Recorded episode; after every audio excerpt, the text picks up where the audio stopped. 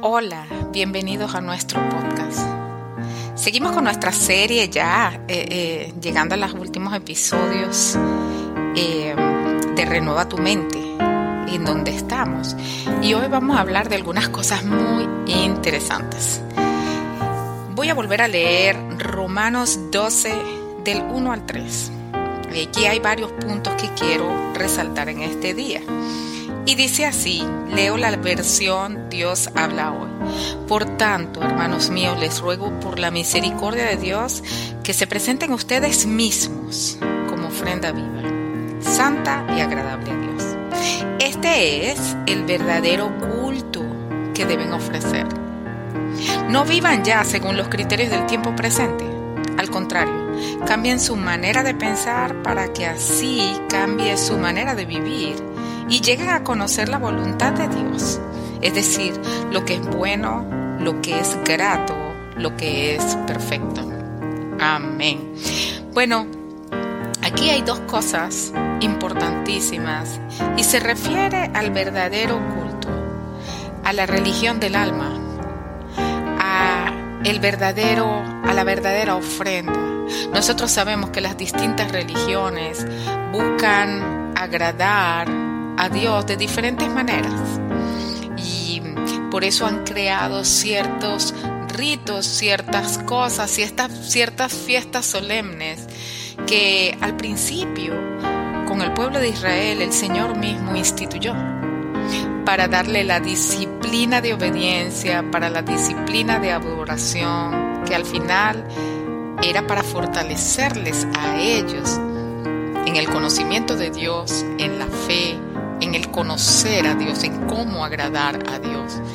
Eh, así que Dios mismo instituyó un número de fiestas solemnes, un número de cosas al principio en, eh, cuando el pueblo de Israel estaba en el desierto bajo la autoridad de Moisés.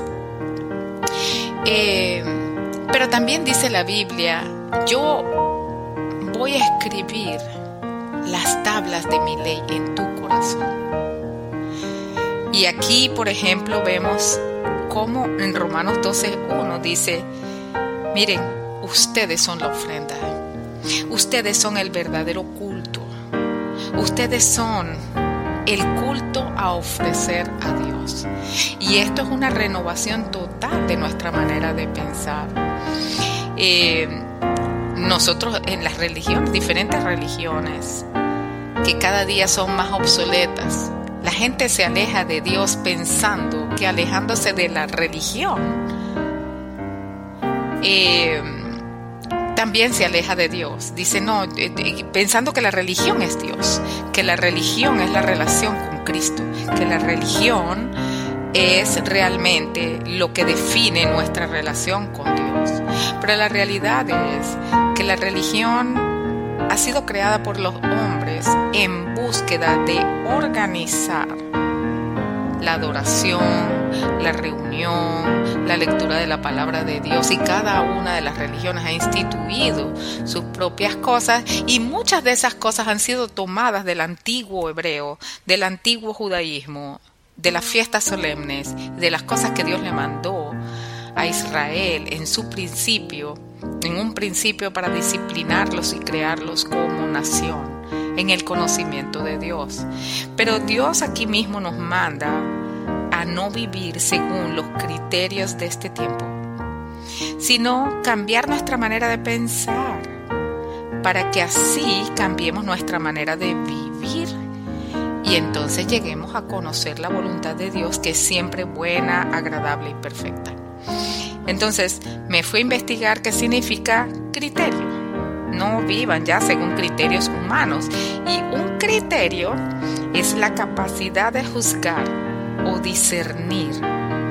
A pesar, es la capacidad de juzgar o discernir algo, emitir un juicio.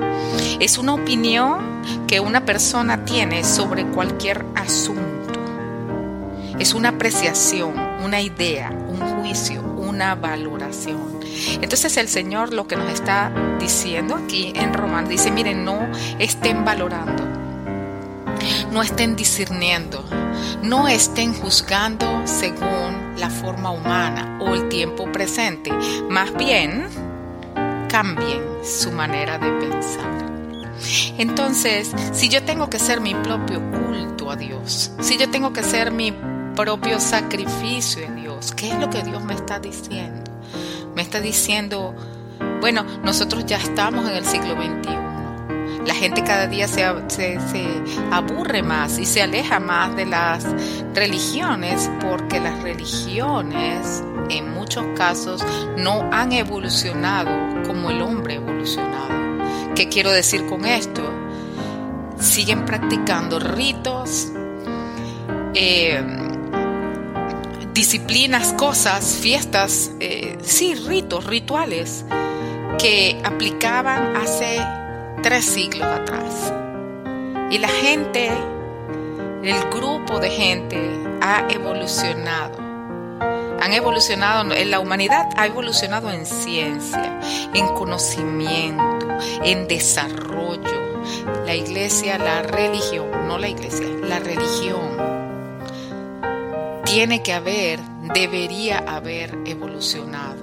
Y no sé si en todos los casos, y no tengo autoridad para evaluar si las iglesias han evolucionado como deberían o no. Tengo solamente un criterio personal. Y ese criterio viene de aquí, de la palabra de Dios, que dice, bueno, mira, renueva tu manera de pensar, tú eres el verdadero culto. Y tú eres la verdadera ofrenda. Gloria a Dios. Es decir, nuestra manera de vivir es el culto. Nuestra manera de obrar es el culto. Nuestra manera de discernir es la ofrenda. Nuestra manera de buscar a Dios y comunicarnos con Él es la ofrenda. Son las fiestas solemnes. Yo soy la fiesta solemne con Cristo cuando hago su voluntad, cuando me conduzco de acuerdo a su palabra, cuando me alejo de los criterios menamente humanos, es decir, no juzgo según los criterios humanos, sino que a través del Espíritu de Dios juzgo y tengo discernimiento.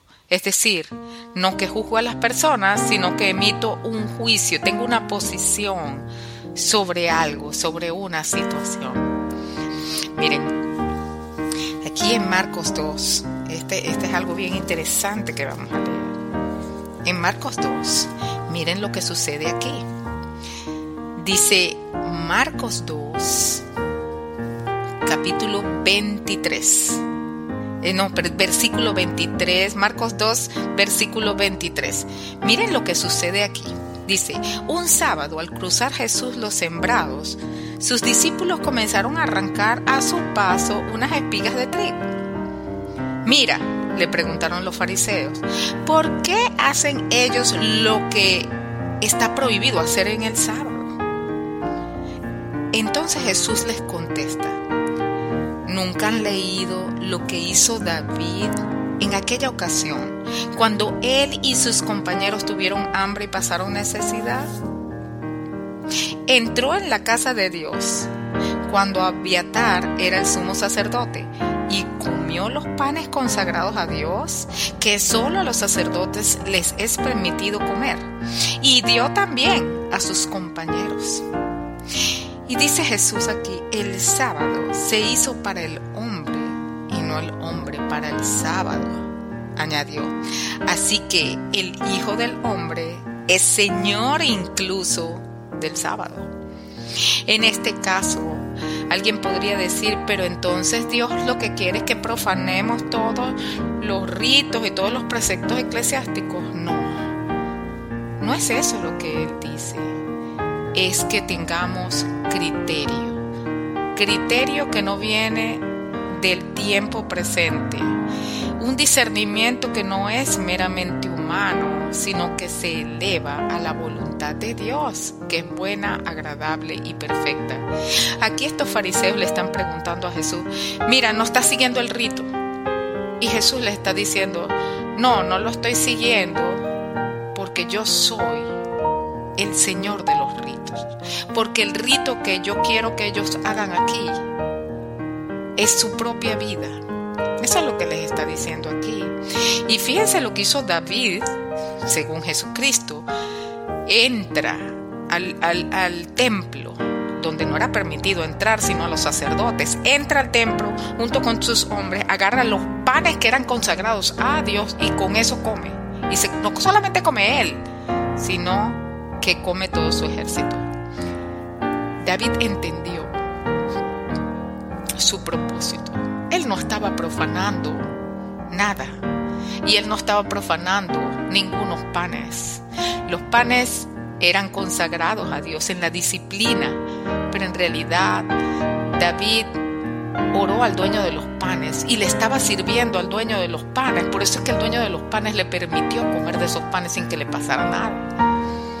Él fue a un nivel superior de entendimiento, no basado en el rito, sino basado en la oración y en la guía de Jesucristo. Él entendió su propósito, en su corazón no había profanación de nada, ni quería reventar ni destruir ninguna reglas, él estaba cumpliendo una misión y necesitaba alimentar a su ejército y él mismo para cumplir el propósito de Dios. Él tuvo ese discernimiento. Ahora, no todos nosotros, sin el Espíritu Santo, vamos a entrar a un lugar y vamos a decir, mira, ¿sabes qué? Yo aquí voy a entrar porque yo sí, mira, ahora nos vamos a tomar todo el vino de, la sacristía porque, bueno, porque necesito, no tenemos vino para la fiesta. Eso es un criterio de Dios. Eso va a glorificar a Dios. No. Pero lo que Jesús expone aquí es, no te ocupes tanto de la forma, sino del fondo. El día de reposo fue hecho para el hombre, pero no el hombre para el día de reposo. Y es lo que está diciendo ahí, el día de reposo es una institucionalización que se le dio al hombre, pero el hombre aún es superior al día de reposo. Entonces, eh, entonces tenemos que renovar nuestra manera de pensar. En el capítulo 3 de Marcos, continuamos, dice, en otra ocasión entró en la sinagoga y había allí un hombre que tenía la mano paralizada. Algunos que buscaban un motivo para acusar a Jesús no le quitaban la vista de encima para ver si sanaba al enfermo en sábado. Entonces Jesús le dijo al hombre de la mano paralizada, ponte de pie frente a todos. Y luego dijo, ¿qué está permitido en sábado? ¿Hacer el bien o hacer el mal? ¿Salvar una vida o matar? Pero ellos permanecieron callados. Jesús les quedó mirando, enojado y entristecido por la dureza de su corazón y le dijo al hombre, extiende la mano. La mano la extendió y le quedó restablecida. Tan pronto salieron los fariseos, comenzaron a tramar con los herodianos cómo matar a Jesús. Amén. Esta parte es muy importante. Este es otro ejemplo estas personas que se llamaban los fariseos estaban tan focalizados en los ritos y en los criterios humanos que no les importaba, no veían, no podían ver la grandeza de Dios, sino sus propios criterios. Ellos querían acusar a Jesús porque no guardaba el sábado para hacer un milagro.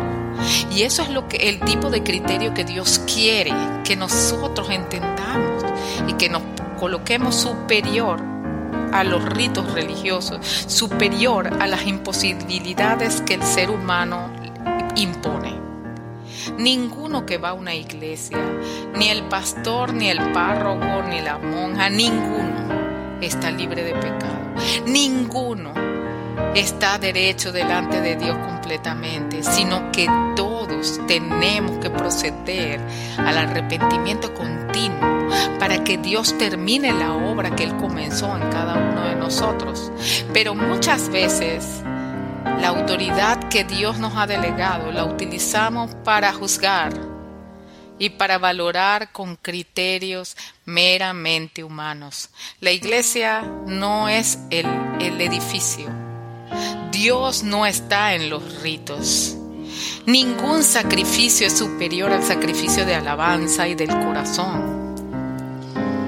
Entonces, aquí estos, estos fariseos le dicen, guarda el sábado, jaja, tú no estás guardando el sábado, pero Jesús hace una pregunta aquí que llenó mi corazón y que es la que les voy a dejar a todos los que me oyen hoy.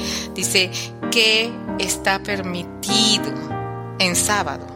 ¿Hacer el bien o hacer el mal? ¿Salvar una vida o matar? La vida, salvar una vida es siempre el propósito. Y si mi decisión y si mi criterio está fundamentado en salvar esa vida por la que Cristo murió, tengo que caminar en función de eso. Algunas veces hay gente que no permite, por ejemplo, entrar a una iglesia, a una sinagoga, lo que sea, no permiten entrar a una mujer sin velo, por ejemplo, o no permiten entrar a una persona que no esté vestida muy adecuadamente y le hacemos feos, los miramos de arriba abajo. Pero Dios vino a buscar a los pecadores y no a los justos y no tenemos que juzgar con criterios humanos. Alguien nos diría que está permitido que esta persona vestida en esta forma entre a la iglesia a fin de que su vida se salve o dejarla fuera de la iglesia y que muera espiritualmente. Tenemos que renovar nuestra manera de pensar.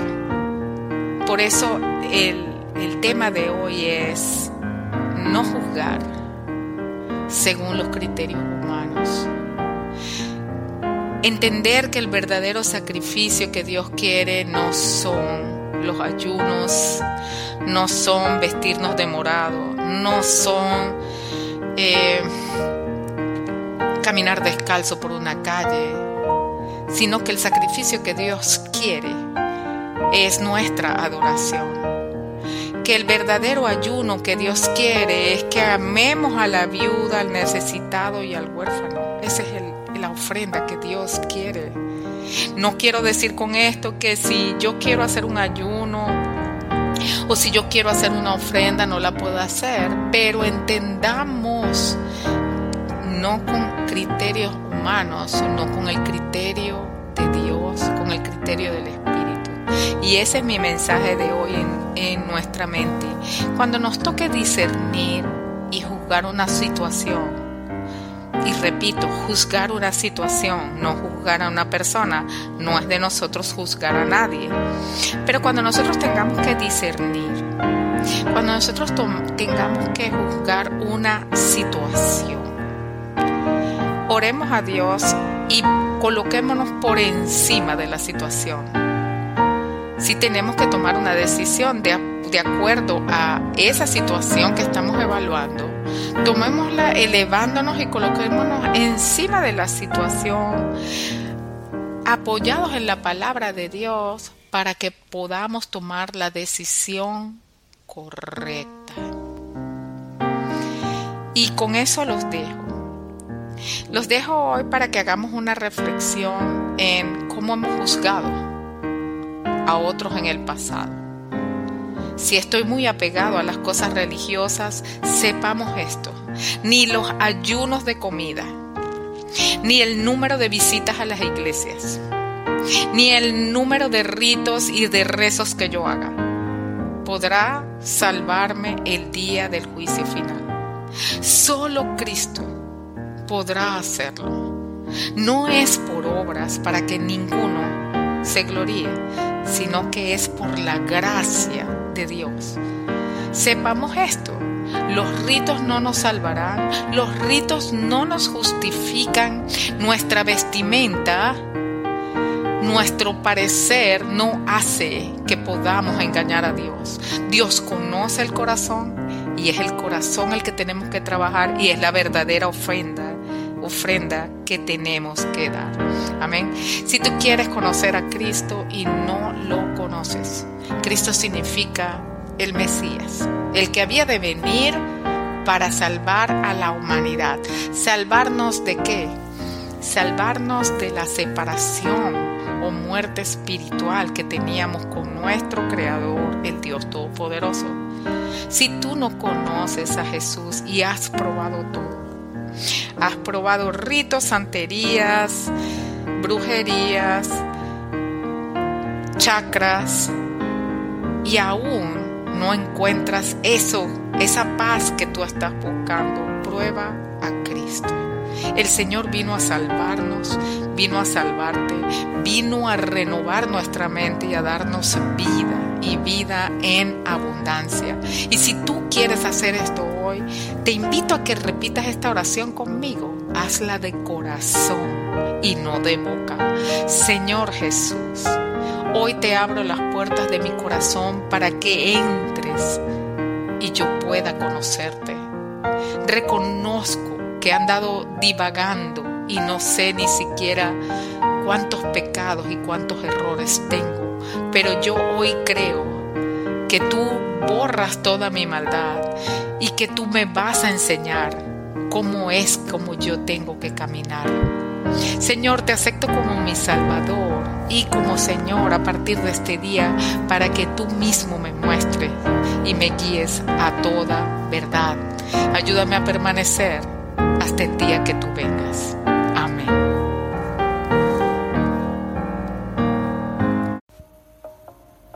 Hola, hoy vamos a hablar de Ana, la madre de Samuel.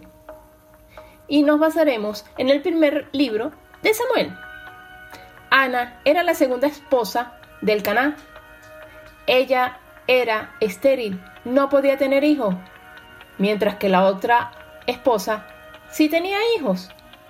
El esposo de Ana igual la amaba y le decía que si el amor de él no era suficiente, que por qué quería tener un hijo. Pero Ana igual le pedía a Dios un hijo. Ella estaba triste y quería tener un hijo. A lo largo de la historia de Primera de Samuel, vemos la devoción de Ana a Dios Ana no perdió la esperanza en su angustia, a pesar de que el tiempo pasaba. Mantuvo su fe. Es un ejemplo que no debemos perder la esperanza de las peticiones que realizamos a Dios. Otra enseñanza de la historia la vemos en Primera de Samuel 13, donde Eli, el sacerdote, al ver que Ana estaba orando en voz baja, pensó que estaba borracha.